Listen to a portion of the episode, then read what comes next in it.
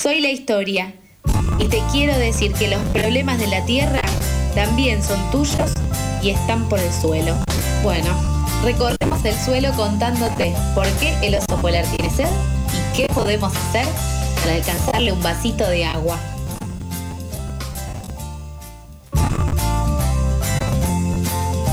Recibimos a Mijael Kaufman para su columna Por el Suelo. Buen día, Mija.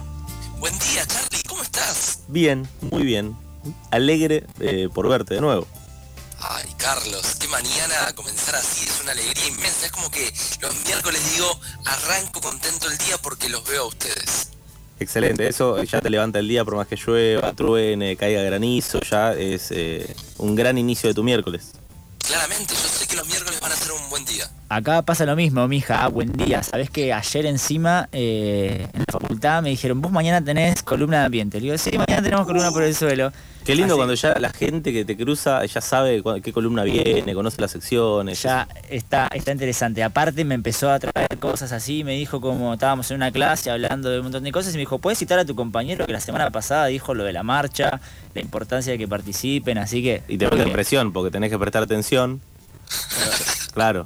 No puedes estar pensando en otra cosa mientras habla mi hija, total él habla re bien y no, hay que. el programa se hace solo, totalmente. No, no, no, hay que estar acá. Hay que estar, hay que estar. Y bueno, es que ustedes saben que por eso solo es una columna que la hacemos de manera colectiva. Y ese hacerlo de manera colectiva tiene que ver con que siempre haya voces externas, pero que también, Neui, Charlie, ustedes participen. Y por eso, el día de hoy, 27 de abril, no será la excepción. Como veníamos hablando la semana pasada, viernes 22 de abril hubo distintas movilizaciones a lo largo y a lo ancho de la República Argentina, sumándonos a la huelga climática a nivel mundial, una convocatoria internacional con pedidos concretos en clave climática. Hablamos mucho de la crisis climática, pero se hace poco.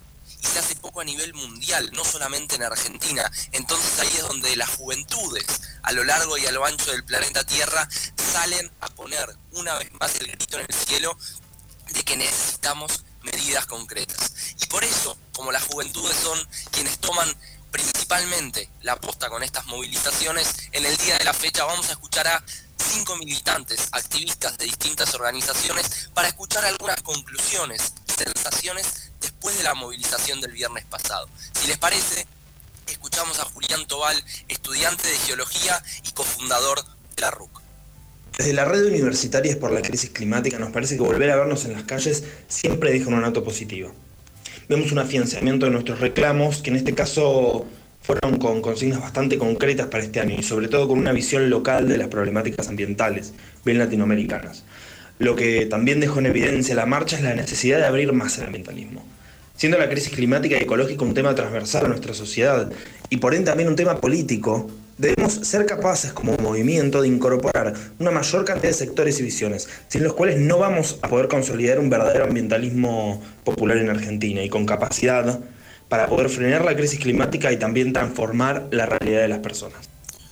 Julián nos habla de la importancia de sumar sectores al ambientalismo para consolidarlo como movimiento, entendiendo que claramente el movimiento está creciendo, pero que todavía falta incluir a distintos sectores de la sociedad clave. Después vamos a escuchar a otra militante que nos habla en esta línea de incluir al sector estudiantil con mayor vehemencia, a los sindicatos y tantos otros ejemplos posibles. Y otra cuestión que me parece sumamente relevante de lo que decía Julián, la visión latinoamericana, la visión también del sur global, entendernos como parte de un colectivo de países que tienen similares realidades y que en esa similitud es donde toma mayor relevancia el reclamo a nivel internacional por distintas políticas, que por ejemplo los países desarrollados de Europa, de Norteamérica, tienen que hacerse cargo de que son los principales responsables de esta crisis.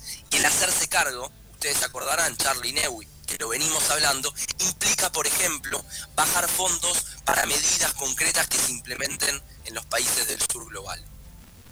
Bien, o sea, dependemos un poco de que los principales, las principales potencias pongan manos en el asunto, que a priori siempre hemos charlado en esta columna, parece algo muy complejo de lograr, porque no son naciones que uno pensaría, bueno, las presionamos de una u otra manera.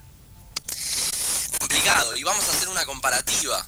Comprometieron distintos países a bajar 100 mil millones de dólares para los, los países considerados subdesarrollados. Twitter, con esto de los más, 44 mil millones. Casi la mitad. Digo, estamos hablando de la comparativa entre una red social y quizá el futuro, llamémosle, de la humanidad y de distintos países de todo el planeta Tierra, podemos hablar de una comparativa con una red social. Para entender un poco a veces lo disparatado del dinero en este mundo que tenemos hoy en día, que claramente es una lógica de vida finita, porque vivimos en un planeta que creemos que es infinito lo que podemos hacer y no, lamentablemente no es así. Entonces ahí es donde toma mayor relevancia el decir, ¿cómo puede ser que Elon Musk vaya a poner 44 mil millones de dólares en comprar Twitter y que distintos países del mundo desarrollados vayan a poner solamente 100 mil millones en justamente los países del sur global y otros tantos?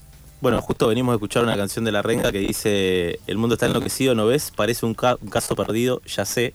Eh, entonces, pensar en estas situaciones eh, me lleva a pensar eso también. Digo, ¿cómo puede ser que se pague 44 mil millones por una red social? Pero bueno, tal vez uno podría pensar en eh, exigirle un poco más a los privados de repente.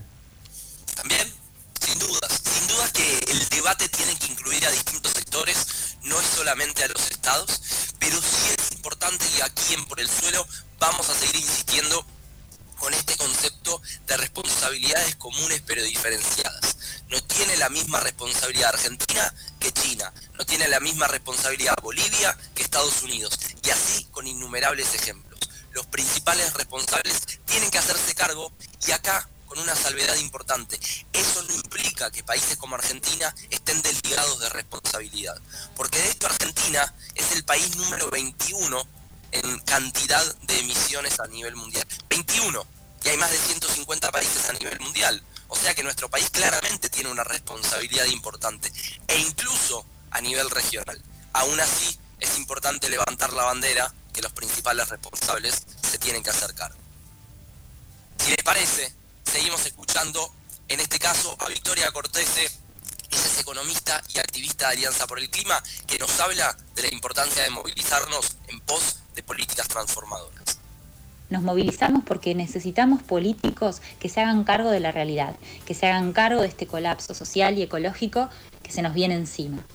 Necesitamos que las políticas se dirijan hacia la transformación económica, social y cultural indispensable y profunda. Porque es preferible el fin de una cultura que choca contra los límites físicos de un planeta que el fin del planeta mismo, ¿no? Y para eso te necesitamos, necesitamos que el movimiento crezca, necesitamos eh, que actives, que participes, que reclames, necesitamos ser cada vez más y estar cada vez más unidos y más unidas.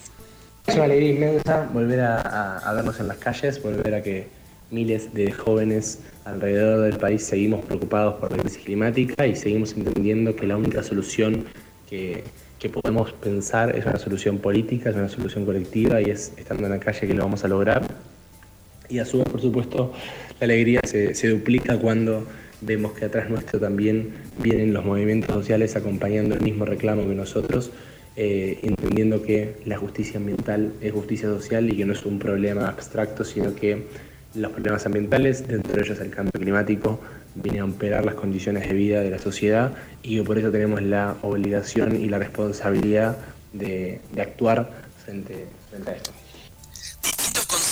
Sumamente importantes los que inauguraron primero Victoria Cortés de Alianza por el Clima, después Federico Pellegrino, él es estudiante de ciencia política y coordinador de política y activismo en la organización EcoHouse, con este concepto tan lindo de la alegría de volver a las calles. Sinceramente la marcha a lo largo que íbamos por Avenida de Mayo, en el caso de la Ciudad Autónoma de Buenos Aires, pero en tantas otras plazas y puntos emblemáticos del país, era hermoso ver esas distintas imágenes de jóvenes y no jóvenes también marchando, movilizándose en pos de ese país, de esa región y de ese mundo con el que soñamos, que todavía seguimos creyendo que es posible.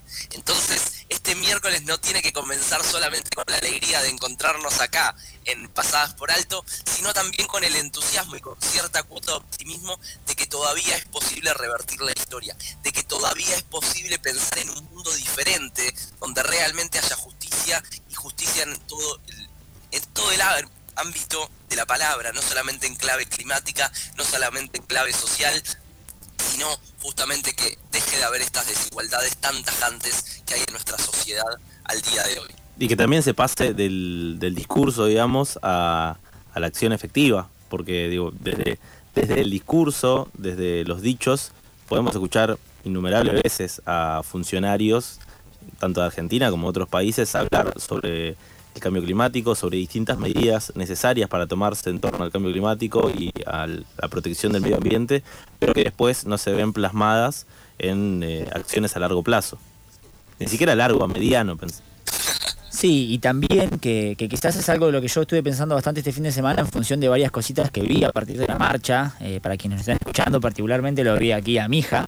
Eh, la participación política también de estos sectores que empiecen a involucrarse desde el entorno del ambientalismo y de la cuestión climática en política, hacer política. Me parece que quizás ese también va a ser un paso eh, que va a dar también posibles soluciones y nuevas soluciones, porque no hay que dejar de tener en cuenta que eh, por más de todas las organizaciones, después nosotros como ciudadanía ponemos votos en unas urnas y después en la legislatura, en este caso por ejemplo porteña, eh, no sé cuántas personas son hoy en la legislatura porteña, pero son gente que va y después vota las cosas que pasan. Entonces también este fin de semana me quedó como esa sensación y esa reflexión de, bueno, ¿por qué no pensar en poco a poco, empezar a ver estos referentes, estos jóvenes referentes de la cuestión climática en, en cargos y en lugares de política, no necesariamente hay que ser legislador, pero en lugares importantes en los cuales se toman decisiones después como Estado. Esto que vos decís, Neui, es fundamental, sobre todo que se empiece a ver impacto del ambientalismo en clave electoral. Y eso tiene que empezar a suceder no solamente en que haya tomadores de decisiones que vengan desde las distintas organizaciones y movimientos del denominado ambientalismo, sino también que en clave electoral empiecen a surgir propuestas que tengan esta agenda, la agenda socioambiental, como una prioridad y no como algo de relleno del que hablamos cada tanto cuando nos hacen una pregunta en algún canal de televisión. Eso es fundamental y nos iremos metiendo de lleno entendiendo que el año que viene, 2023, se juegan elecciones fundamentales en Argentina. ¿Qué va a pasar en clave socioambiental con las elecciones? Bueno, iremos hilando más fino a lo largo de este 2022. Si les parece, en estos minutitos que nos quedan, ahora escuchamos a Nicole Becker. Ella es estudiante de abogacía, cofundadora de Jóvenes por el Clima, que nos habla de la importancia de incluir a otros sectores. Creo que una de las reflexiones del 22 de abril de la última marcha por el clima es que solamente si nos unimos de diferentes sectores es como vamos a lograr frenar la crisis climática o al menos conseguir las medidas que en Argentina se tienen que tomar. Eh, en la última marcha vimos a los movimientos sociales, estaban el MTE, la Garganta Poderosa, en conjunto con eh, las organizaciones ambientales. Creo que todavía falta sumar a muchísima gente en el movimiento, tanto gente autoconvocada como sindicatos y, de diferentes sectores, y eso es, lo que nos tenemos que enfocar también en el sector estudiantil para la próxima marcha. Eh, pero creo, creo que fue una demostración eh, de cómo justamente hay muchísima gente involucrada e interesada por estas temáticas y que, los, eh, que hoy en día están tomando las decisiones, que el poder político hoy en día tiene que hacerse cargo de esa demanda.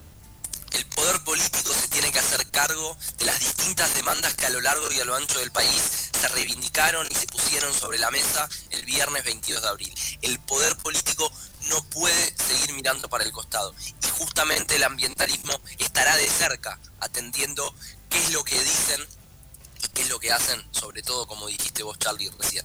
Para cerrar, el último audio del día de la fecha, él es Tomás Treicher, cofundador y compañero de quien les habla de Consciente Colectivo. Lo escuchamos con un mensaje concreto, que la salida es colectiva. La verdad que la movilización, la huelga climática mundial de viernes pasado estuvo muy buena.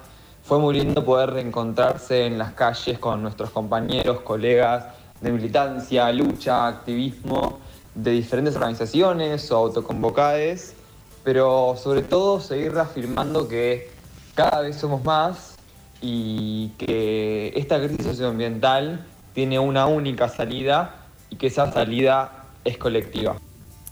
Concreto, la salida es colectiva, estamos en un momento crítico a nivel nacional, a nivel regional e internacional, no queda otra construir colectivamente a pesar de las inevitables diferencias que podemos tener puertas para adentro del ambientalismo. como cualquier movimiento, inevitablemente habrá diferencias, matices y distintas formas de accionar. Tenemos que construir colectivamente entendiendo que el horizonte es compartido. Excelente, Mija. Y bueno, eh, quedó en evidencia en la marcha donde han participado eh, tantas agrupaciones, tantas organizaciones del ambientalismo, eh, tirando todos para un mismo lado. Que así sea, y que así siga siendo, y que siga creciendo el movimiento que a la larga es lo más importante. Muchas gracias. Pasaba Mijael Kaufman en otra columna de Por el Suelo.